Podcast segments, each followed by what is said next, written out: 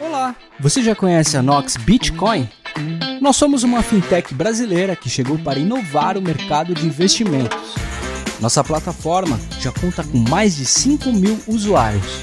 Aqui na Nox Bitcoin você tem taxa zero em tudo e pode utilizar estratégias estruturadas com opções em Bitcoin para se preparar para qualquer cenário do mercado. Para gente, investimento é coisa séria.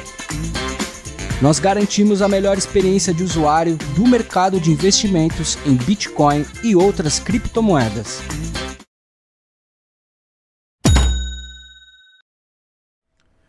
É isso aí, galera. No debate descentralizado dessa semana, nós temos aqui presente na nossa tela Rodrigo Miranda, da plataforma Curso canal, Universidade do Bitcoin, tudo mais que você possa imaginar.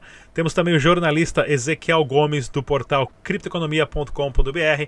Temos também o youtuber Felipe Escudeiro do canal Bitnada e Gino Matos, jornalista do portal Criptofácil.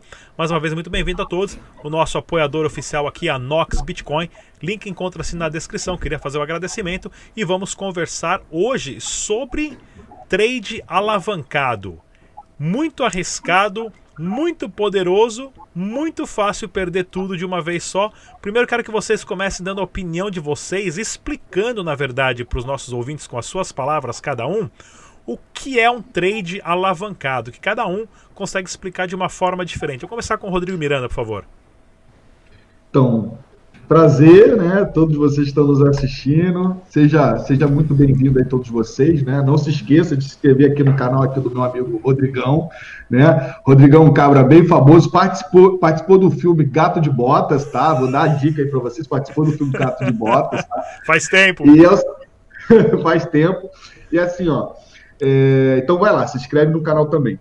Então, o que, que acontece quando se fala de alavancagem? O mercado de alavancagem acontece em outros mercados tradicionais, né? Bolsa de valores, seja mercado à vista ou mercado futuro, é, mercado de derivativos, né? Que aí você tem commodities, você tem opções, também tem a questão do Forex. O que, que é alavancagem? A alavancagem é o seguinte: a alavancagem foi uma forma que as corretoras criaram, tá? Agora eu vou falar um pouco dos bastidores. É uma forma que as corretoras criaram para ter uma quantidade maior de pessoas operando no dia a dia. Porque quanto mais pessoas operam, maior o ganho das corretoras, porque elas ganham com taxas. Então, quanto mais as pessoas operam, mais elas ganham. Não existe almoço grátis. Então, o que, acontece? O mercado de alavancagem, o mercado tradicional, fez com que o faturamento das corretoras crescesse muito. Só que tem um problema aí. Da mesma forma que elas crescem no curto prazo, elas também perdem muitos clientes no decorrer da jornada, porque muita gente quebra a conta. Porque quando a gente fala de alavancagem, é o seguinte: o Cabra, o José está começando hoje, ele tem lá 100 dólares para investir.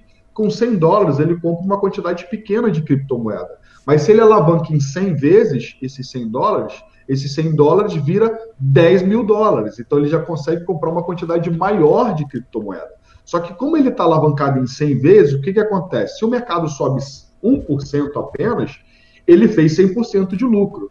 Mas se o mercado cair 1%, ele perde também 100% do capital dele. Tá? É evidente que a corretora não deixa você perder os 100%. Ele tem um gatilho de segurança e quando você chega a 70%, 80% de perda, a própria corretora já te liquida, já zera a sua posição. Então, quando você está alavancado, tem esse risco. Né? Da mesma forma que tem os benefícios, tem os, o, o, o bônus, tem o ônus. Então, quando se fala de alavancagem, a gente está dizendo o quê? A gente está pegando um capital, estamos alavancando em X vezes. Então, tem alavancagem de 2, tem alavancagem de 10, tem alavancagem de 20, 30, 50, tem alavancagem de 100, tem alavancagem de 120.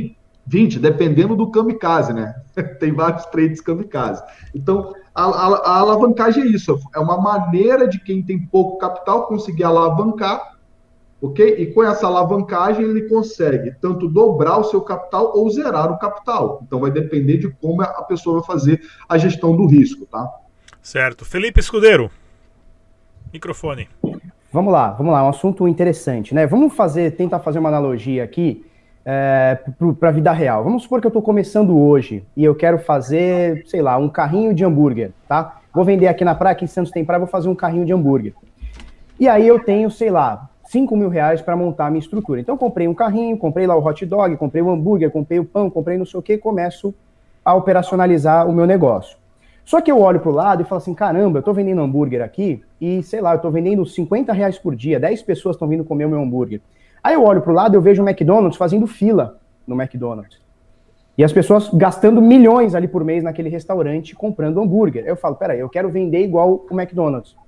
Aí o que, que eu faço? Eu não tenho estrutura do McDonald's, eu não tenho o nome do McDonald's, eu não tenho know-how do McDonald's, eu não tenho nada do McDonald's.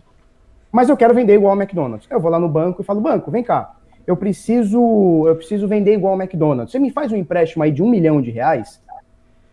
Que eu quero vender igual ao McDonald's. Aí vamos supor que o banco acreditou muito em você, te dá um milhão de reais. E você chega lá e vai vender igual ao McDonald's. Só como a gente falou, você não tem nem a mesma know-how do McDonald's, nem o mesmo nome, nem a mesma experiência, nem o mesmo gosto, nem o mesmo marketing, nem o mesmo nada. Então, o que, que é alavancagem? É você querer operar com dinheiro que você não tem. E aí é o cemitério do cara novo, né? Porque o cara novo ele acha que o negócio é, é loteria. Nossa, que nem o Miranda falou, né? Pô, se, se, se o negócio subir 100, é, 1% e eu alavancado 100 vezes, cara, eu tô rico. E em segundos eu posso ganhar, vou, posso dobrar meu dinheiro, até muito mais. O problema é quando o negócio dá o contrário. Aí o negócio é, azeda bastante. Então, assim, como que eu entendo hoje a alavancagem, né? Para o cara que está iniciando hoje, ele tem que correr disso a maioria das pessoas não domina, não é nem não domina, não consegue ter o básico do mercado à vista, e o cara já quer alavancar, quer ir para o futuro, quer operar contrato, mini contrato, os caras, né? Então, assim, pé no chão, uh, é um cemitério de trader novo, porque o que acontece? O cara vai lá, o carinha da rabanada, ele mostra para você no, no YouTube o seguinte, olha, vou pagar aqui o, o, a rabanada com Bitcoin, o cafezinho com Bitcoin. É, tem, tem esses caras. O cara vai lá no, no o cara vai na, na, loja e fala assim: não, vou comprar esse tênis aqui de 500 reais. Ele faz um trade lá, mostra que tá fazendo um trade. Para Nossa, o cara importado e fala que vai botar o combustível. Teve um que fez isso. É, vai botar o combustível. E ele foi de criptomoeda. O cara imitou o outro da bolsa. Ele pra cripto. Esse eu não vi. Não sei se tu viu. Não esse eu não vi. Esse. Mas aí o que, que acontece, Miranda? O cara, uh, ele começa a incentivar como se a coisa fosse fácil. Uhum. E o cara, para fazer aquele take, para comprar aquela rabanada, ele deve ter feito 10 takes daquele, onde ele perdeu nove vezes e uma ele acertou. acertou uma, e aí vai. Então, assim, é um cemitério de cara novo. Quer dizer que é um negócio que não dá para usar? Claro que não. Dá para você usar e tem muita gente usando isso. Eu uso, por exemplo, de uma outra forma, não usando o botão de alavancagem da corretora, mas dá para você fazer isso de uma forma muito consciente e consistente. Agora, uhum. o que não dá é pegar lá naquele botãozinho, botar 100 vezes e achar que vai ficar rico, que aí, uhum. é, aí vira loteria, aí vira bingo, e aí, sei lá, eu prefiro comprar telecena do que tentar achar o bingo. Certo. Gino Matos, por favor, microfone. Fala pessoal, valeu Rodrigo aí pelo convite, tá aqui junto dessa bancada forte. Então, eu não sou trader, o pessoal que já me viu em outras lives aí, eu faço buy and hold, né? Eu acho, assim, eu não tenho é, não acredito que eu tenha inteligência emocional para operar no day trade, então eu faço buy and hold. Eu sou mão de alface, eu já falo agora, eu não tenho. Então, então eu deixo ele no buy and hold, eles nem olham, ah, o Bitcoin caiu, subiu, eu comprei, eu evito. Infelizmente eu tenho que lidar com isso, porque eu trabalho com isso, mas, enfim. Para mim, cara, é, a alavancagem acho que vai bem na linha do que já foi dito aqui pelo Miranda e pelo Escudeiro. É, eu acho que ela é muito atraente para o cara que entra no mercado agora e acha que vai ficar rico e acaba se ferrando, o cara acaba perdendo tudo, mas não deixa de ser uma ferramenta muito muito útil na mão de quem sabe. Bom, um exemplo muito assim que, que chama muita atenção ocorreu na competição da Bybit, uma competição de trading ano passado. O cara com o nome de Salsa Tequila começou com 0,19 Bitcoin, o cara pô, é o mago do trade, alavancou, alavancou, alavancou. Em três semanas o cara transformou 0,19 em 8 Bitcoin. O cara estourou, ele fez mais de 4 mil por cento de lucro. Então, assim, funciona, mas você tem que saber o que você está fazendo. Não adianta você querer começar agora, igual o escudeiro falou, sem conhecimento nenhum, querendo ser o McDonald's. Você abriu sua carrocinha agora na praia e quer ser o McDonald's. Não, tudo com calma, é aprendendo. A alavancagem, assim, é, como eu disse, eu não sou trader, então meu olhar é um pouco mais leigo nisso. Como eu vejo, é algo que você. É um trade que você tá ali, assim, aquele que tá coçando, tá, tá dando aquela coceira. Pô, mas eu tenho certeza que vai acontecer, eu tenho certeza que vai acontecer. Pô, fez gerenciamento de risco apropriado, fez tudo certinho. Quer alavancar? Pô, mete marcha. Já tem experiência nisso? Mete marcha. Tem gente aí com 5, 10, 20 anos no mercado. É, não, vou, não vou falar o nome do trader, mas tem um trader com, com 20 anos de mercado. Vocês assistem, vocês já devem imaginar quem é ele dá entrevista, foi até no Flow, ele fala que ele opera alavancado e tal, mas ele observa, pô, durante dias a, a movimentação que ele quer. Ele está há muito tempo já observando e quando acontece, ficou do jeito que ele quer, ele alavanca e, pô, e o cara faz milhões no mês, segundo ele. Ele boleta, ele tem essa política do ah, vou boletar, vou boletar, ele boleta e mostra que faz. Então, assim, mas é um cara que já tem muitos anos no mercado. Explica pra, pra gente o que, que é boletar primeiro. O que, que é boletar? Ele, ele mostra quanto ele ganhou. Ele não fica, ele não, não, tira a foto do carro e fala lá o que eu conquistei. E depois paga o aluguel do carro e vai embora para casa de ônibus. É analista de videogame. O cara realmente opera e mostra os stories. Exatamente. O cara, inclusive, tem um quadro que ele opera na rua e distribui os ganhos das, das operações dele. Ele opera eu na Paulista e distribui. Que é, que então, é um cara que é, então, é um cara que tem, tem bastante é um dos poucos que, que operam realmente, mas não opera cripto, né? Ele opera no Sim, Forex. ele opera Forex, sim. Mas tem então... outros caras fortes também aí que opera alavancado também na bolsa. O André Machado mesmo, o Ogro de Wall Street é muito foda. Você tá falando do Marcelo, Ferre... Marcelo isso, Ferreira isso. lá do Primate, né? Sim. Então tem uns caras bons aí que estão operando conta real. O Felipe também opera conta real. Tem galera que, que espelha. Eu também opero conta real, porque não, a gente não tem como, né? Por exemplo, eu e Felipe, do jeito que a gente opera hoje, não tem como a gente enganar ninguém, sacou? Porque a gente Sim, presta exatamente. um serviço e as pessoas estão operando diariamente com a gente. Então, se a gente fizer alguma operação errada, ou vir aqui ao vivo e falar uma coisa, as pessoas vão falar que é mentira. Por Vai exemplo, acontecer. Lá, o outro dele de sinal. Tem lá já teve já robô espelhando as contas dele também, outras pessoas operando igual comigo. Tem sinal, tem o meu robô que espelha. Então, os caras estão operando dia a dia comigo, cara. Se eu fizer alguma merda, é, certo. tá público, né? Tá na hora. Agora, quando você só vende curso, é muito mais fácil. Só vender curso é muito mais fácil. Porque você vai lá, vende o curso, dá um setup, você deu errado, você fala assim: ó, não foi culpa minha, o cara entrou no time errado. É, você fez o que você fez é o contrário do que eu falei. Né? Ensinei, exatamente. Agora, quando você presta serviço, que é o caso do Felipe, que é o meu caso, o risco é muito maior. Por isso são poucas pessoas que querem fazer esse tipo de prestação de serviço, né? Para não correr esse risco. Então, acredito que a alavancagem é isso. É uma ferramenta muito, muito importante para quem já conhece, já opera com isso, vive disso, mas é o veneno aí de quem entra e acha que, com toda arrogância, vai ficar rico da noite para o dia. É. Ezequiel Gomes. É microfone, Zé, não estamos te ouvindo. Tá no mudo. Continuamos não te ouvindo agora. Acho que algum problema no microfone aí. Vê se consegue trocar alguma coisa Clica. aí. É, clica no microfone e tenta alterar o, a entrada. Mudar o microfone aí. Vai dando uma testada aí nesse meio tempo, a gente continua conversando. De repente aqui. você sai depois entra de É que agora você tá mutado, tá? Agora você tá clicado você no botão tá mutado. É, programa ao vivo é assim mesmo, galera. Eu acho que é o seu microfone, Zé, desconecta e conecta de novo, aí quem sabe você consegue entrar. A gente te espera aqui, Zé, pode ficar tranquilo. Também. Vamos lá então, pessoal. Continuando nosso bate-papo aqui, como a gente está ao vivo, daqui a pouco o Eze já resolve o problema técnico dele aí. Ah, ou seja, trade alavancado é você, é você jogar com o dinheiro que você não tem, a sua possibilidade de ganho é muito grande, porém, se dá errado e você perde esse dinheiro que, não, que você não tem, quem paga por isso? Não, a, a própria pessoa paga, Rodrigão. É o seguinte, olha só. Você tem 100 reais, alavancou em 10 vezes, ficou com mil reais, ok? Só que o que você tem de margem é 100 reais. Quando chegar a 90 reais de perda, a corretora vai te liquidar. Ele não vai deixar chegar a 100, entendeu? Então não é que você está perdendo dinheiro que não existe, que foi o erro do artigo do cara que estava falando lá da USDT, que falou merda. Ele estava usando a alavancagem como se fosse uma forma de imprimir dinheiro falso. Não tem nada a ver uma coisa com a outra. Eu estou dizendo também que não há uma impressão de dinheiro falso, aí é outro quesito. A alavancagem é você tem 100 reais, é como se você te pegasse 900 reais emprestado na bolsa. Esse 900 reais, é claro que você vai pagar uma taxa maior. E é importante salientar isso. A taxa do mercado à vista é muito menor do que a taxa do mercado alavancado, porque você está pegando um dinheiro do mercado para poder operar alavancado. Então a pessoa também tem que entender isso, que às vezes o cara fica operando muito alavancado, buscando meio por cento, um por cento, e quando chega no final, o cara fala assim, pô, mas eu fiz 50 reais, mas só veio 10, paguei 40? Sim, porque tu tá super alavancado, pô. A tua taxa também é muito mais alta. Tá? Então, é, não sei se tu entendeu, tá, Rodrigo? Mas é, é assim que funciona. Tá? Voltou aí, Zé, tá ouvindo a gente? Dá um alô aí, vê se a gente. Alô, vocês estão me ouvindo agora? Agora sim, vamos lá. Solta o verbo aí, Ezequiel Gomes.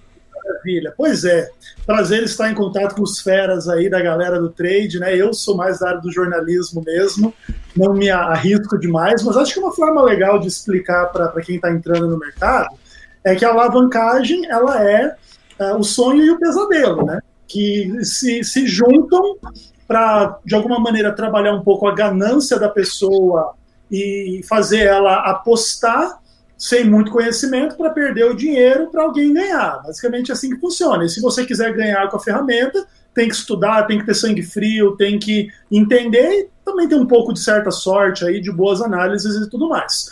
Uh, ninguém faria um sistema desse tipo para perder dinheiro. Fazem um sistema assim para ganhar dinheiro e dando alguma chance de ganho para quem sabe operar, então toda a cautela é importante para quem está começando no mercado. Eu nunca me arrisquei dentro dessa, dessa área, então, assim, eu represento aqueles que são mais cautelosos e mais ignorantes, mas sem sombra de dúvida, teve muita gente já com muito sucesso né, na alavancagem, mas a gente recomenda uma boa gestão de risco e sangue frio e boa saúde mental. E na, na, opinião de vocês, vocês acham que é irresponsabilidade das exchanges oferecer esse tipo de serviço de aposta ou não? Ou a responsabilidade é do indivíduo que entra nessa? Começar com o Felipe Escudeiro. Microfone. Cara, na minha visão não, na minha visão não, né, o Rodrigo, porque é o seguinte, é, hoje eu comprei Bitcoin, se ele caiu, vamos supor que o Bitcoin hoje cai 50%, eu comprei mil reais, amanhã eu tô com 500 reais. É responsabilidade do Satoshi Nakamoto? É responsabilidade da corretora? Não, responsabilidade minha que fui lá e comprei porque eu quis. Ninguém botou um fuzil na minha cabeça e falou, vai lá, compra. A mesma coisa a corretora, né? Ela tem lá as ferramentas.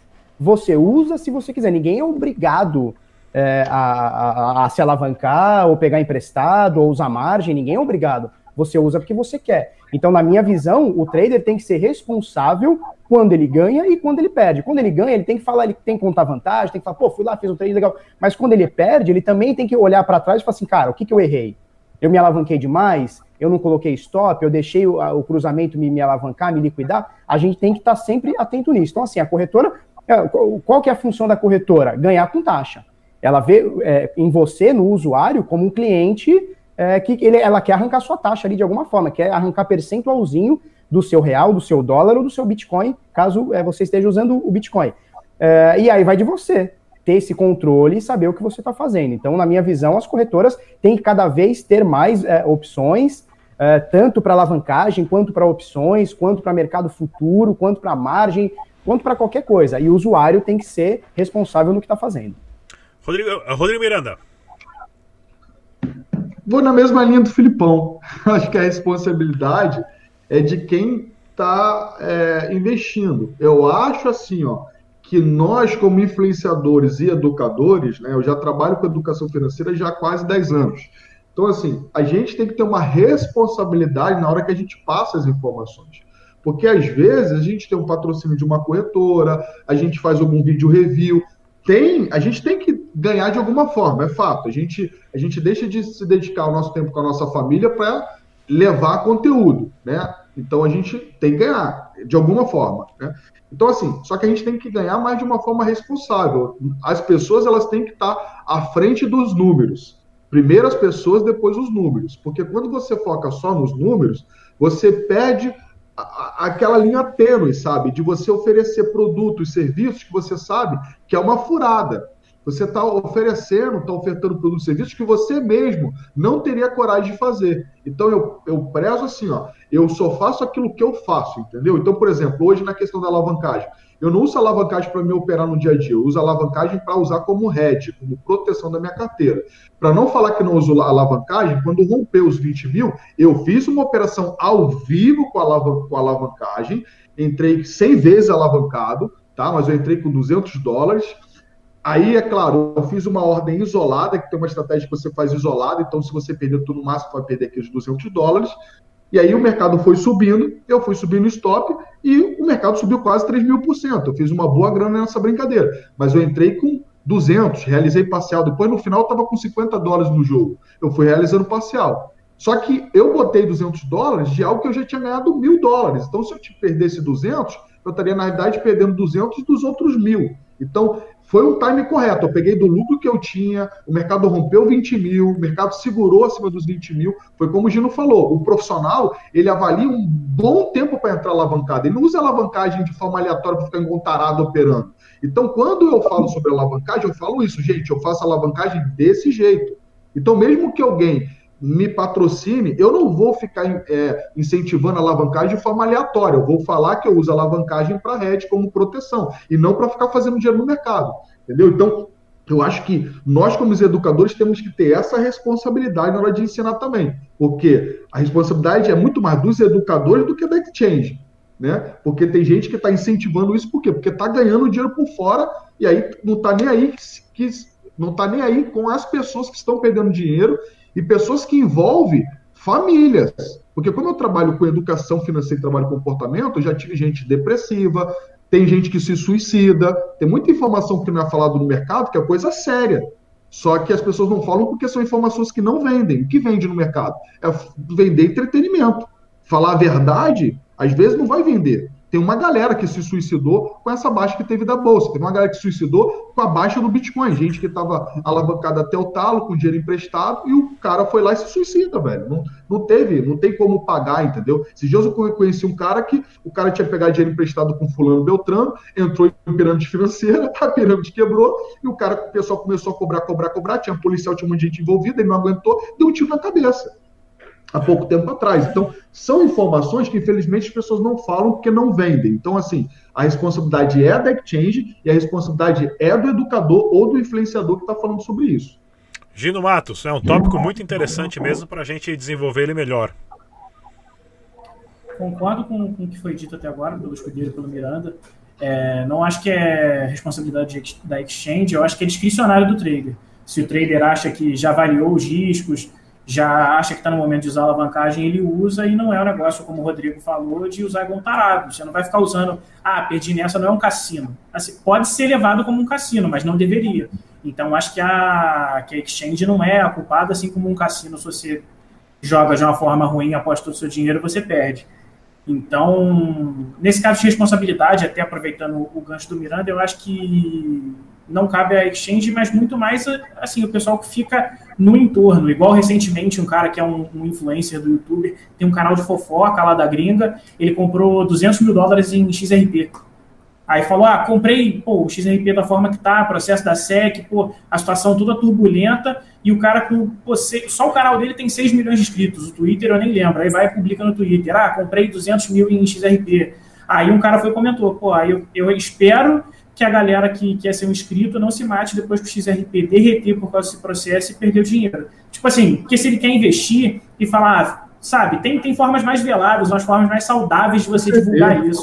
Forma mais saudável do que você chegar, ah, agora é, é, eu tô, se a casa cair, eu tô junto contigo. Citou lá um influenciador lá do XRP. Isso aqui eu não tô jogando hate no XRP, não. Infeliz, que é, a situação tá, tá difícil. essas coisas acontecem porque tem dinheiro envolvido.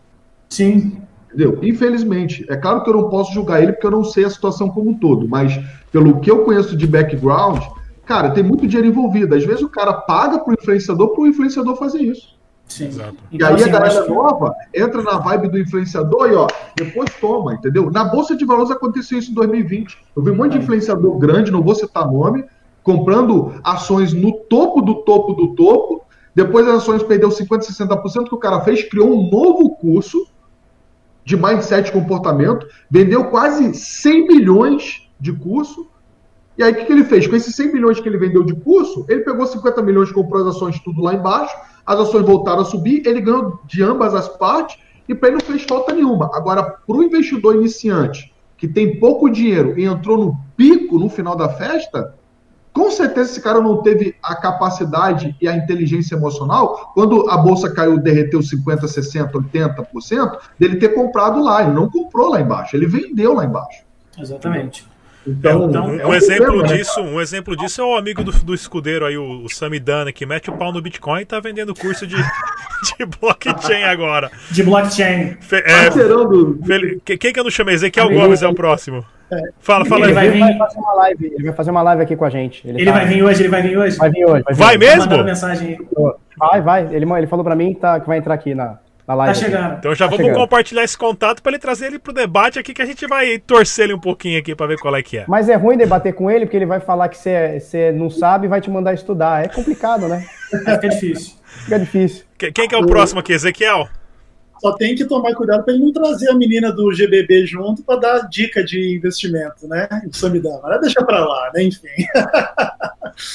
então, assim, ó, o que, que acontece? É, eu concordo com a opinião de todos vocês, entretanto, eu vejo que naturalmente é responsabilidade da exchange ser mais clara possível em relação as regras e não tentar jogar na, no vício, na, na loucura, na ganância das pessoas. É, é, óbvio que essa é uma responsabilidade de cada um, mas existem mil formas de você explorar um serviço eh, de maneira XYZ. Então, acho que tem que ter uma responsabilidade que não tem nem que ver unicamente com discussões de direito, né? De direito do consumidor, sei lá, coisas desse tipo, mas até mesmo com a própria visão libertária, né? Você deve não fazer mal ao outro, então seja claro sobre as chances, sobre os riscos, e a pessoa assume ou não, se quiser, por sua própria conta e risco, aí bem consciente é a pessoa que manda, e a exchange não pode ser responsabilizada pelas decisões erradas da pessoa, como não vai, ele também não vai dividir o lucro quando ele ganhar lá no norte também. É, agora combinando a estratégia de trade alavancado com essas ferramentas e também a possibilidade de fazer day trade. Isso é uma é uma é um, é um mix, seria uma combinação atômica para sucesso ou para desastre? Começar com o Felipe Escudeiro, por favor. É, pois é. Fala, né? fala um pouquinho é, pra é gente que... sobre day trade também, Felipe. Quais são as, as táticas e como que é executado day, o day trade para as pessoas entenderem, para quem não, não faz trade? Tá, o day trade é uma forma de você fazer trade onde você abre uma posição durante o dia e fecha no mesmo dia. Então você dorme vendido, né? É, você, não, você não mantém a posição por muitas horas ou por muitos dias. Você começa naquele dia, você começa de manhã, por exemplo, termina em alguns minutos ou até no final do dia, né? É, e o que acontece? O pessoal acha que é, uma coisa que a gente chama de overtrading, né? Que é o cara que acha que ele vai ganhar muito dinheiro se ele fizer muitos trades. E aí o cara acha que ele tem que fazer trade o dia inteiro. Aí, por exemplo, hoje o mercado tá ruim. E ele acha que ele vai conseguir fazer trade bom, entendeu? Então é meio complicado. Agora, é, sobre, sobre as ferramentas todas, né?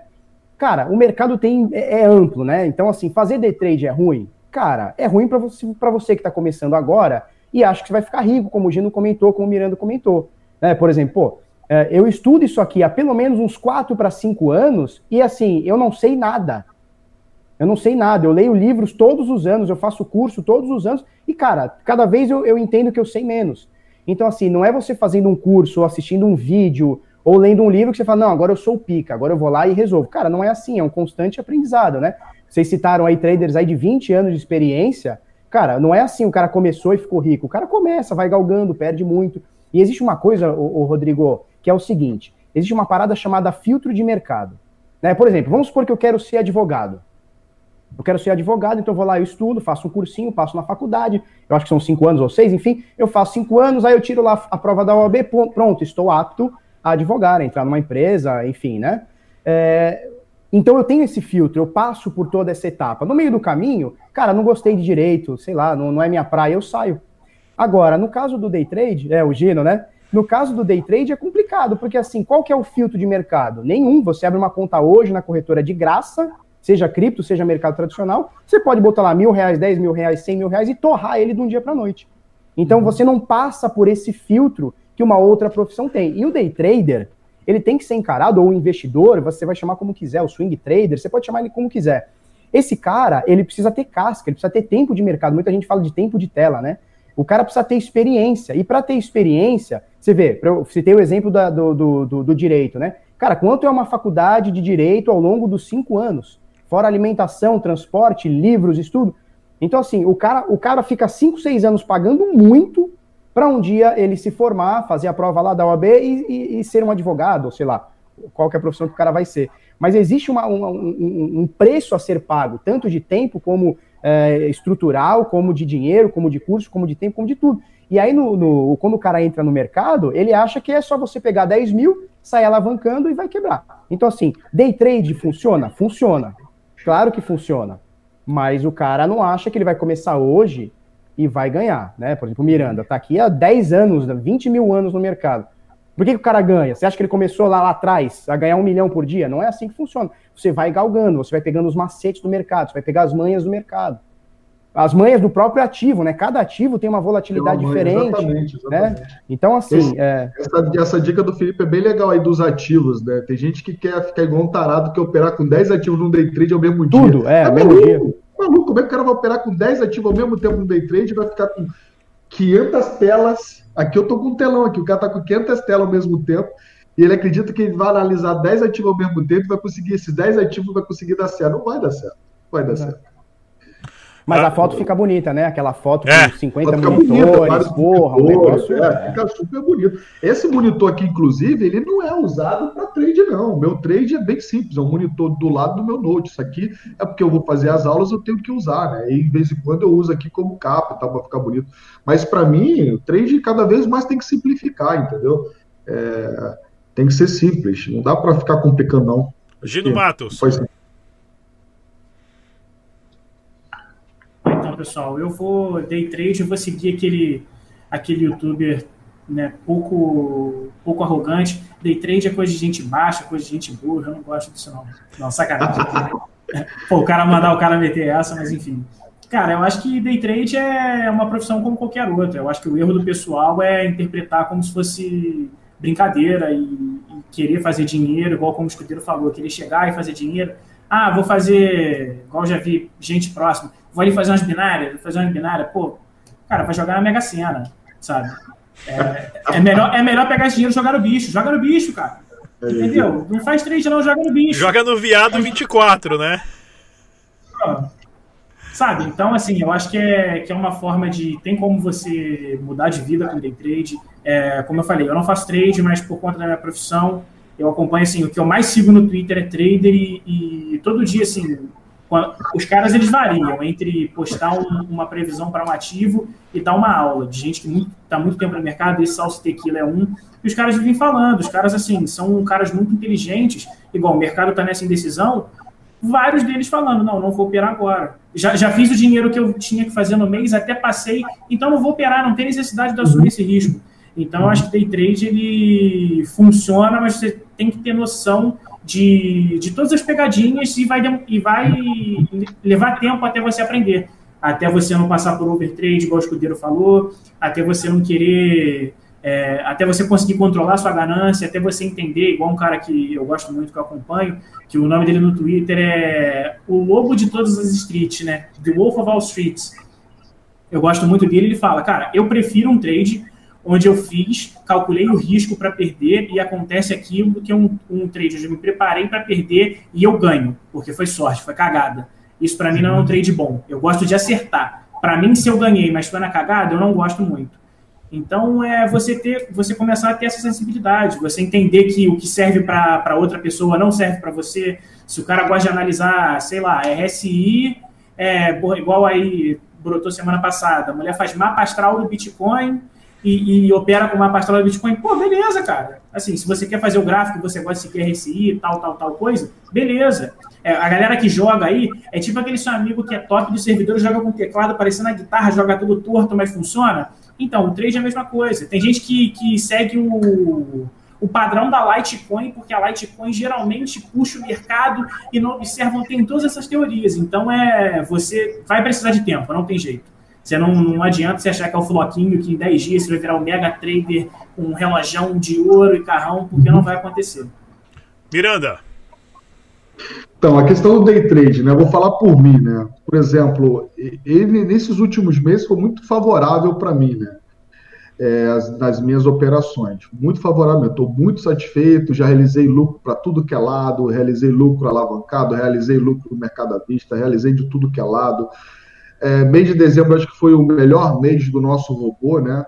Então, gerei lucro para muita gente, muita gente. É evidente quanto mais lucro eu dou para meus clientes, mais dinheiro eu também coloco. Então, foi lindo, maravilhoso, né? Dezembro foi férias de dezembro, janeiro foi ostentação de token. eu vou pensar assim, e falando sobre a questão do day trade, é assim, gente. Se você analisar a estatística, a grande maioria das pessoas perdem dinheiro, né? A grande maioria das pessoas perdem, são poucas pessoas que ganham dinheiro. E dessas poucas pessoas que ganham, ganham uma porcentagem pequena. Tá? Ganha um valor pequeno. É evidente que quando foi feita essa pesquisa, a grande maioria fez a pesquisa com a grande maioria das pessoas amadoras. Então, essa pesquisa também não é 100% correta. Mas dentro do que a gente vê do dia a dia, já ensinando, né? É, tendo treinamento, fazendo atendimento individual. Por exemplo, eu faço mentorias individuais. Tem clientes que me contratam individualmente para eu mentorar e ele espelha a carteira dele na minha carteira. Então, se o cara tem 10 milhões, 20 milhões, eu estou operando com uma conta de 10 milhões com um cliente apenas. Então, existem clientes nesse nível comigo. Então, assim, no geral, tá? a gente sempre trabalha com operações estruturadas. O que, que é operações estruturadas? É operações de semanas, é operações que podem durar meses, a gente não opera com 100% do capital, existe uma gestão de risco, eu separo uma parte do meu hold. Hoje, para você ter uma ideia, quando o cara entra no curso, eu já falo, separa 50% do capital para hold, 30% para swing trade, só 20% no day trade. O cara só opera com 20% do capital dele no day trade. E desses 20% eu divido em quatro partes. Então, se o cara tem mil reais para começar hoje, ele vai separar 200 reais para operar no day trade. Só desses 200 reais, ele só vai usar os 50 reais nas entradas comigo. Então, se ele tem 50 reais operando e se ele perder 50 reais, tá, na verdade, ele perdeu 5% do total da carteira dele, sacou? Então, mesmo que ele perca 5% do total da carteira, ele zerou uma operação que ele entrou lá, fez merda. Só que o que ele vai ganhar comigo no swing trade e no hold vai ser mais do que esses 5 que ele perdeu no day trade. Aí o cara vai se acalmar. Então, eu fui criando gatilhos de segurança para proteger os meus alunos e proteger meus clientes. Porque o problema não é o mercado, o problema é sempre a pessoa. Nós estamos numa fase que está muito fácil ganhar dinheiro. Muito fácil. O mercado só sobe, sobe, sobe, sobe, sobe nos últimos dois meses. Aí tem uma gente entrando e ganhando dinheiro, o cara acha que é profissional. O cara já acha que é profissional. Fácil, né? Tá ganhando. Botou aqui. Pô, comprei a Polkadot a 640, tá 20. Caraca! Fiz 400%. Comprei Bitcoin a 17, foi para 40. Caraca, fiz 300. Comprei Ethereum a 300, 400 dólares, tá 1.300, 1.400. Então, o que que acontece? O cara entra nessa vibe, acha que é fácil, aí ele entra pro overtrade, que o Felipe falou. Ele começa a inventar operação, começa a operar alavancado, ele começa a fugir dos princípios básicos, começa a operar contra a tendência, ele não sabe nem diferenciar o que é uma tendência primária, o que é uma tendência secundária, coisas básicas, não sabe. Ele está apenas comprando porque o preço está subindo. Daí, pouco a pouco o preço começa a cair, caiu 5%, ele está comprando, caiu mais 5% ele está comprando, ele está fazendo preço médio e nem sabe por quê. Entendeu? Ele nem sabe por quê. Aí vem a galera lá no, no, nas minhas perguntas lá do Instagram. Ó, eu comprei o Bitcoin cripto lá em cima. As moedas estão derretendo. O que, que eu faço agora? Porra, dá vontade de mandar para aquele lugar, né? Porque você, porra, você acha o quê? Você acha que eu tenho uma bola de cristal? Como é que eu vou fazer o quê por você agora? Não tem como fazer, a pessoa não fez o dever de casa. Então, assim, o day trade eu continuo usando, continuo usando, mas hoje o day trade para mim serve da seguinte forma: eu entro nas operações sempre esperando uma operação estruturada. Se a operação finalizar um dia, ótimo, que foi o caso da operação de ontem da DOT. A gente entrou numa operação com quatro alvos, não era para sair no mesmo dia. Só que foi eu entrar, cara, parece que foi coisa. Não vou falar que é sorte porque teve análise, mas às vezes o mercado anda muito mais rápido do que a gente espera. E no mesmo dia bateu todos os alvos e virou day trade, mas era uma entrada que não era para ser day trade. Então, eu estou na linha do seguinte: eu entro em umas operações estruturadas, e se o mercado fechar no day trade, vira day trade. Mas se fechar no swing, fica no swing, porque eu tenho os meus alvos muito certos. Então, eu entro na operação, eu sei aonde que está o meu stop, aonde estão minhas parciais, e se eu vou subir no meu stop certo. ou não.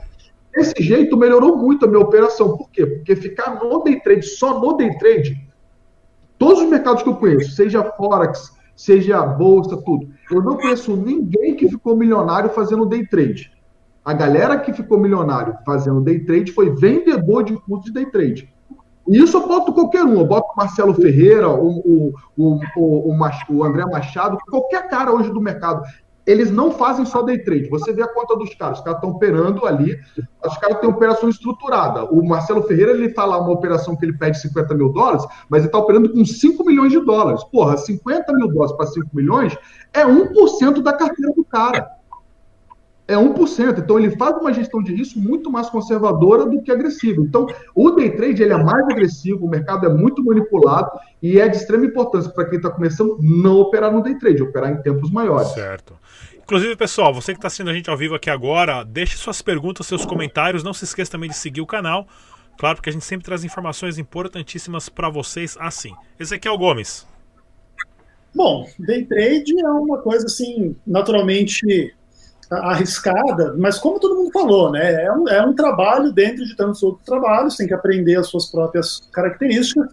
Eu faço day trade praticamente todos os dias, mas porque o meu trabalho me permite. Então, eu estou escrevendo as matérias, estou estudando, estou fazendo, a corretora sempre aberta do lado e sempre buscando as oportunidades diárias.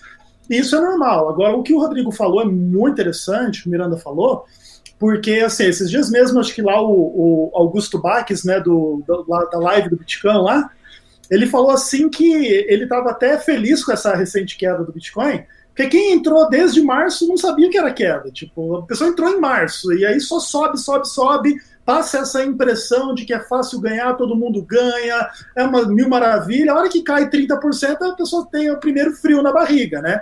Isso, isso é importante também das pessoas sentirem, né?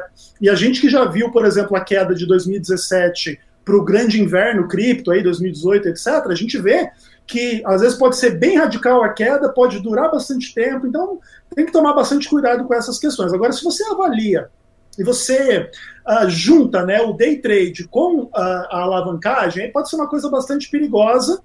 É aquela coisa, né? É, é, é também pode ser muito bom para quem conseguir fazer e tal, assim como pode ser muito ruim. Então, acho que mais cedo ou mais tarde as pessoas vão acabar descobrindo na maioria dos casos que isso é muito ruim, e depois das primeiras experiências vão desistir, porque em geral são pessoas inexperientes que vão perder as suas bancas mais cedo ou mais tarde e vão chorar depois.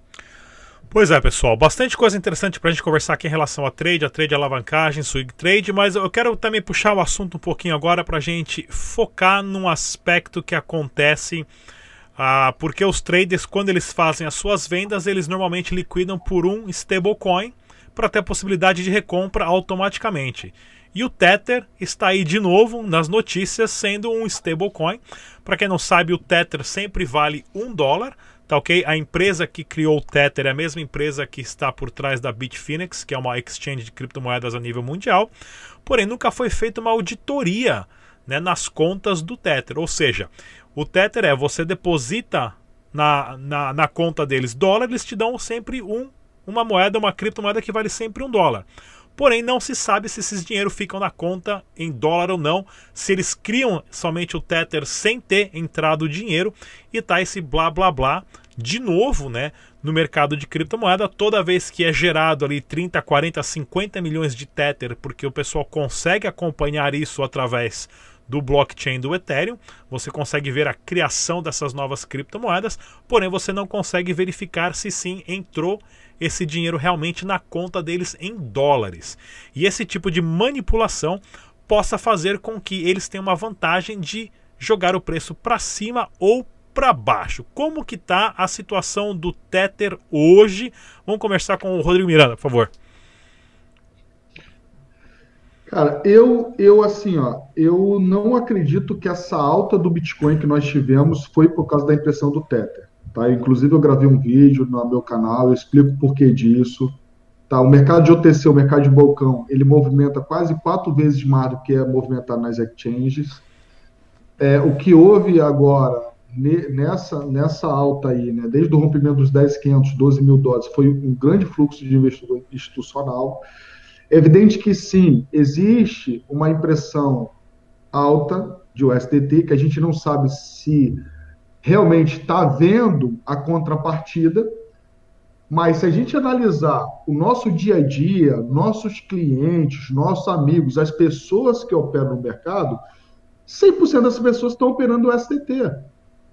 E o erro de quem levanta a bandeira contra o SDT, não é que eu sou favorável, mas o cara que levanta a bandeira e quer virar torcedor, é que ele pensa que as pessoas compram só Bitcoin com SDT, e não é. As pessoas estão comprando altcoin, estão comprando tudo com SDT. O pessoal está comprando até carro, casa, fazendo transações com SDT. Porque é uma forma de você não ter que usar dinheiro do governo e ter que prestar conta para o governo. Então, talvez o SDT, as pessoas falam tão mal do SDT, mas talvez as pessoas tinham que até valorizar o SDT, porque eles estão brigando contra o sistema. Só que a gente vê é o contrário, é querendo que o SDT seja regulamentado, que piriri pororó. Só que, na verdade, quando ele entrar para essa linha, ele está indo para o guarda-chuva do governo. E, e, é isso que é interessante no mercado de cripto, porque como tem muita gente que não quer que haja regulamentação, que fala mal de imposto, fala de governo, fala isso, mas ao mesmo tempo, quando você vê um, uma empresa que é 100% privada, que não dá satisfação, não tem regulamentação, não tem nada, não tem auditoria, não tem fiscalização, o cara fala mal porque não tem dados, sacou? Então é uma coisa meio esquisita de entender. E se analisar fatos, a grande maioria das pessoas usa o SDT. Então, será que essa impressão não está acontecendo porque realmente está havendo demanda? Eu não sei. Não dá para saber. Agora, o que eu acredito é que essa alta não foi por causa da impressão de Tether. Em 2017, houve essa bandeira também. Tu deve ter acompanhado o Rodrigo, Ezequiel, o Felipe deve ter acompanhado, tinha a Bitfinex, eles tinham, eram os mesmos donos e tal. Só que a Bitfinex hoje não está nem tá entre as cinco, as seis maiores exchanges do mundo, caiu muito de volume. Então, assim, é, na minha opinião, não tem influência essa alta do Bitcoin na, na questão do teto. Foram outras coisas que influenciaram, tá? Felipe Escudeiro! Microfone aí, por favor. É, vamos lá, vamos lá. O Tether é uma, é uma caixa, uma caixinha de Pandora, né? A gente não sabe quando abrir o que, que vai rolar lá. É, o que acontece? O que, que é uma stablecoin, Rodrigo? Para a gente entender o que é uma stablecoin. Uma stablecoin significa que, deixa eu pegar um exemplo aqui bem tosco, mas só para a galera entender. Significa que esse token aqui vai ter o mesmo valor desse ativo real aqui. Então vamos supor, um SDT teria que ter, e hoje ele tem esse valor, de um dólar. Então veja bem, se você tem um dólar, se você tem um USDT, um Tether, equivale a um dólar, pelo menos essa é a cotação que está hoje. Já houve oscilação, o Tether já chegou a valer, eh, se eu não me engano, 84, 82 cents. Isso já aconteceu, então historicamente a gente tem esse valor. E o grande problema de tudo isso é o seguinte: é, qual que é a garantia que para esse um dólar aqui, para essa é, um, uma moeda aqui, para esse um tetra aqui, eu tenho de fato esse um dólar? É isso que está se brigando muito e é isso que a Procuradoria de Nova York está é, tá, tá pesquisando. Peraí, né? se vocês têm aí 24 bilhões de Tether, significa que vocês deveriam ter 24 bilhões de dólares em alguma conta ou em algumas contas, não tem problema, ou em alguma aplicação, ou em algum título de dívida, não importa, vocês têm que ter o lastro disso. Uhum. Aonde está esse lastro? E simplesmente não tem essa, essa, essa, abertura, né? Então, por exemplo, se você abrir a blockchain do, do, do Tether, as blockchains, né, que, que o Tether faz parte, né? Então, o SDT, Tron, é, é, Ethereum, Tron e Omni, né? É, você consegue ver em tempo real quantos Tether tem, quantos tal, o SDT tem e tal. Mas você não consegue ver a operação deles, onde está esse dinheiro? Porque qual que é o modelo de negócios de uma stablecoin? O Rodrigo me dá mil reais, o Miranda me dá mais mil, o Gino mais mil, o Ezequiel mil, eu tenho quatro mil reais. Eu emito para vocês um título, uma promessa que vocês têm o equivalente a esses 4 mil, e eu vou pegar esse dinheiro, esses 4 mil de vocês, e vou fazer alguma aplicação, seja em bonds, seja em fundos, não importa. Eu vou, eu vou te, ter alguma forma de ganhar, de lucrar com esse dinheirinho que vocês deixaram para mim. Só que a Tether diz ter 24 bilhões, então não é um dinheirinho, é um dinheiraço. Agora o lance é o seguinte: onde está esse dinheiro? Porque a gente está acostumado, Rodrigo, é, a gente tem um mercado onde tudo é transparente. Eu abro a blockchain do Bitcoin, eu vejo tudo o que aconteceu. O bloco 666 lá, rolou uma mensagem lá. É, ontem teve uma, um suposto gasto duplo, a gente abre a blockchain, tá tudo lá. Verdade ou uma mentira, tá tudo lá. E por que, que a Tether não, não, não, não pega uma Big Four ou, sei lá, uma empresa séria de, de auditoria e mostra pra gente que, de fato, eles têm esses 24 bilhões de dólares que eles dizem ter é, em Tether? Por que, que eles não mostram pra gente onde tá? Então, assim, por que tão nebuloso no mercado que a gente está acostumado a tanta transparência? E é isso que a Procuradoria de Nova York está falando: ó, beleza, vocês têm esses 24 milhões, bilhões, com B, né? Bilhões, mostra aí pra gente. E aí, ontem, eu acho que foi ontem, ah, não, não ontem não, na sexta-feira, dia 15 de janeiro, foi o prazo máximo para a Tether entregar os documentos que uh, o, o, governo lá pediu, né, a investigação pedia. E eles entregaram 2,5 milhões de páginas. Por que, que uma empresa está mostrando um, um documento com 2,5 milhões de páginas? Eu acredito que eles devem ter impresso a blockchain inteira e entregado para os caras em forma de papel. É para retardar, é para ganhar tempo. É para retardar, é para ganhar tempo. Então, assim, se os caras eh, de fato têm o que eles dizem ter, não era mais fácil falar assim: ó, vem cá, vamos abrir nossas contas, tá aqui, ó, banco 1, banco 2, banco 3, tá aqui. Então, olha direitinho, confirma direitinho, vê se isso aqui né, tem laço, tem dívida, tá tudo direitinho. Por que mandar um documento de 2 milhões e meio de páginas? É um absurdo, né? A gente, para ler um livro de 150 páginas, dura um mês. Os caras vão fazer um negócio de 2 milhões e meio de páginas. É mas será que os caras não estão fazendo isso também de sacanagem, não? Claro, sem dúvida nenhuma. Sem dúvida tempo. nenhuma. Mas, tô, mas, sim, tem esse de ganhar tempo. Mas eu estou pensando na questão do cara que é contra o governo mesmo. Sim. Entendeu? O cara que é tipo assim, eu quero sacanear o governo, quer me fuder, eu até tenho como comprovar. Não, eu, mas eu, eu acho que isso é, isso é embrólio jurídico, é, né? Deve é, ter um termo para isso, eu, né? Eu acredito que é isso também, Felipe. Eu também quero. É, eu acho que é. Porque assim, se, não é muito mais fácil. Tudo bem, obviamente tem um trâmite, né? Não, não vai ser três páginas.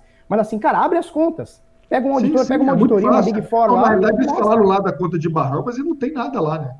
Pois Isso é, é uma tem, tem esse papo também de 2018. Da, da conta de Bahamas, tem uma divergência Exato. lá. Exato. A conta está com 5 bilhões, tem que 5 bilhões eles imprimiram 25, sei lá, quase. É, 25. o que dizem lá do, do negócio de Bahamas é o seguinte: em algum determinado tempo, eu não vou lembrar valores agora, o Tether, né, a, a Tether Limit, uh, Limited, né, a empresa, ela diz ter mais dinheiro em Bahamas do que o próprio país tem. Então eles falaram que tinham, sei lá, 5 bilhões e o país falou, cara, a gente não tem esse dinheiro todo aqui, vocês não podem ter mais dinheiro do que o mundo inteiro aqui, aqui dentro. Então alguma coisa do tipo. Então rola aí umas divergências que no mercado transparente como o nosso, a gente fica com o pé atrás. Uhum. Gino Matos. Bom, então, gente, é, a Tether é, essa novela aí, eu acho que é como o escudeiro falou, é, eu acho pouco provável, eu, assim, já é difícil de confiar na Tether, porque se você parar para pensar, é a mesma lógica do dinheiro fiduciário que a gente já tanto bate em cima. Se é difícil você explicar para uma pessoa, uma pessoa que não conhece Bitcoin, de você falar que, assim como o dinheiro fiduciário não tem um lastro, é por consenso, já é difícil, o pessoal a resposta que te dá é: ah, dinheiro de internet? Não, o que, que é isso? Pô, se você for explicar Tether, vão te mandar. Vão mandar. Se você tiver o fazer, faz, fizer um malabarismo de explicar o que é Tether, vão mandar. Então, assim, eu acho a, a criação da, das stablecoins foi uma parada muito bacana. Foi para poder né, contornar os banimentos que tinham lá no início, cancelava a conta de exchange que exchange tinha em banco e tal. Aí não tinha como fazer a ponte de, né, de você depositar real no exchange, sacar real, porque não tinha o banco ali. Então criaram as stablecoins que era ali o Coringa, né? Para você colocar dinheiro dentro, tirar dinheiro, criar stablecoins. Mas aí virou essa novela mexicana. Até ter, poxa, eu entrei na, na, na esfera de criptomoedas em 2017. Eu já caí e já bati na Tether. Quando eu entrei em 2017, já bati na Tether. Pô, até hoje, já vai, já vai para quatro anos, cara. Não era, pô, não é muito mais fácil isso. Lá em 2018 mesmo, ó, a gente migrou aqui, igual o escudeiro falou, tá aqui as contas e tal, dá pra vocês parar de encher o meu saco agora? Era muito mais fácil. Então, se eles não fizeram isso até hoje, é muito pouco provável. Eu não vou citar nomes aqui, mas todas as empresas que ficaram aqui no Brasil, vou citar empresas do Brasil, tá? Empresas idôneas, empresas de bem, não lesaram quase ninguém. Ficaram aí nessa palhaçada. Ah, não, vai sair um relatório aí da Big Four, vai sair um, um relatório aí da Grant Thornton. Nunca saiu. A mesma coisa a Tether. A única coisa que saiu foi em algum ano desse aí, eu não vou lembrar qual empresa que foi, falou assim: ah, não, a gente olhou. Ei, mas a... quando, quando saiu o Samuel Feito, o cara falando que não podia assinar, né? É, no final, no final do, no final do relatório tava, é, no final do relatório estava escrito: é verdade esse bilhete. Então, então assim, é, a, a, posição, a Tether hoje em dia é isso. Ela é um mal necessário mas assim, não tem confiança nenhuma, não, não, não tem como confiar na Tether. Já, teve, já era difícil confiar, aí teve aquela época que eles mudaram no site que eles vendiam, né? É totalmente lastreado por dólares. Aí, de repente, virou quase totalmente lastreado por dólares. Tem uns ativos ali. Então, assim, aí agora ficou. Tempo... ouro, agora virou ouro lá. Sim. Lá aí era 70% líquido direto em dólar e o resto era ativo. Aí depois voltou, explicaram que emprestou dinheiro para Bitfinex e não sei o que, que é do mesmo grupo. Então, assim, já começa a ficar difícil, já começa a ficar história muito assim, já fica difícil. Então, só para explicar para o pessoal rapidinho a questão do, do Bitcoin a Tether, é o seguinte: tem essa. Desde que o, o mundo das criptomoedas com stablecoin é mundo, tem essa, essa teoria de que a Tether manipula o preço do Bitcoin. Nunca foi provada essa teoria, mas é algo assim de conhecimento já da, do pessoal da esfera de criptomoedas. O que, que alguns é, analistas explicam, e eu, assim, é a posição que eu mais sigo. Tá? Lembrando que isso tudo é especulação, não tem nada confirmado. É que acontece, tem uma necessidade por dolarização no mercado, e o pessoal quer operar, e quando imprimem Tether assim, igual imprimiram agora aí, inclusive está acabando o prazo. Toda vez que imprime muito Tether, vocês têm 48 horas para comprar Bitcoin antes dele subir. É, é, o, é, é, o ditado do mercado de criptomoedas. Quando tem essas grandes, grandes impressões de 2 bilhões de reais, que, se eu não me engano, foram 400 mil dólares, 400 milhões de dólares que imprimiram agora, é para atender uma demanda. Então, o preço do Bitcoin é oferta e demanda. Você tem um, um, uma impressão de Tether, vão usar esse Tether para comprar, comprar, comprar, comprar. Vai aumentar a demanda com as ordens de compra, consequentemente, o preço do Bitcoin vai subir. Então, é assim que eles são acusados de manipular o mercado. Se é verdade ou não, não sei, ninguém nunca comprovou, mas é a teoria que tem, que tem aí hoje. Eu não gosto de apostar, sinceramente assim, eu não gosto de, de operar em queda, né? quando tá papo de, de Tether vai imprimir não sei quanto SDT, porque geralmente a tendência é subir. Não é certo, mas assim, a tendência é subir. Então, por isso, gera esse ato da, da manipulação do mercado. Ezequiel Gomes. Bom, eu concordo com tudo que você falou, acho que é praticamente a minha opinião igual. Uh, entretanto, assim, eu acho que o perigo não é tão grande enquanto for possível trocar Tether por Bitcoin. A hora que alguém começar a a não trocar Tether por Bitcoin, aí o problema realmente vai acontecer. Mas uma outra coisa também, eu concordo com o que o Rodrigo falou, Miranda, é que assim, eu acho que a alta não foi atribuída ao Tether, essa alta do Bitcoin. Eu acho que são todos outros fatores e tudo mais. O temor do mercado é que um problema no Tether possa derrubar o Bitcoin em algum momento. Acho que é, é o caminho um pouco inverso, né? Uh, então, assim, a gente tem sempre esse pé atrás com a Tether, não, não tem como evitar. Uh, esse é um problema difícil mesmo de, de resolver. É, esses dois milhões e pouco aí de página na mão do governo é uma coisa maravilhosa em certo sentido e dá muito medo em outro sentido, né? Muito bom você botar um negócio desse na mão do governo. Lê aí, agora entende isso aí. Ao mesmo tempo, é muito ruim que você com dois, três, quatro, cinco extratos bancários não resolva o seu problema e não tire a, o medo né, do mercado. Mas enquanto ainda for possível trocar Tether por Bitcoin, eu acho que o problema não, não vai ser assim tão desastroso. Pois é, pessoal, tem muita coisa para a gente entender aqui no nosso, no nosso mercado de criptomoeda, porque são pessoas, empresas que estão literalmente inventando o futuro e como nós estamos digitalizando né, a, toda essa riqueza que foi construída até hoje e nós estamos passando nesse processo de digitalização de riquezas. É nada mais é do que é o, é o processo das criptomoedas. Mais uma vez eu queria agradecer o nosso apoiador aqui, a Nox Bitcoin, pelo debate descentralizado. Nós tivemos aqui presente o Rodrigo Miranda, do portal Universidade Bitcoin. Tivemos também o Felipe Escudeiro, do canal uh, do canal no YouTube Bitnada, Gino Matos, jornalista do portal Criptofácil e Ezequiel Gomes, jornalista do portal Criptoeconomia. Mais uma vez, muito obrigado a todos. Até a próxima, pessoal. Tchau.